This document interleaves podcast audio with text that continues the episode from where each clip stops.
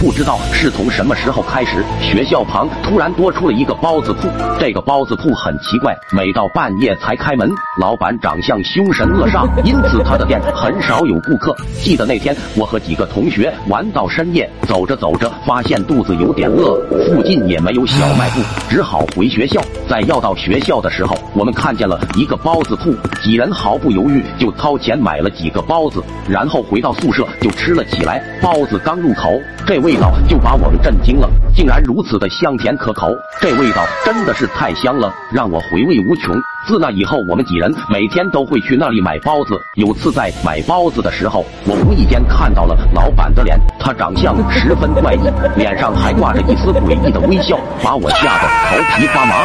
我慌忙的拿起包子就往宿舍跑，一边喘着气，一边对着室友说道：“这老板长得好怪呀。”室友却在一旁笑着说道：“管他呢。”只要他包子好吃就行。听了他的话，我也放下了心中的戒备，开始吃包子。可包子刚入口的时候，我就觉得有什么东西塞住了我的喉咙，连忙将它吐出来。此时我定睛一看，竟然是人的指甲，我连忙疯狂的大叫。室友看见也吓了一跳。我一边喘着气，一边说道：“我们吃的不会是那种肉吧？”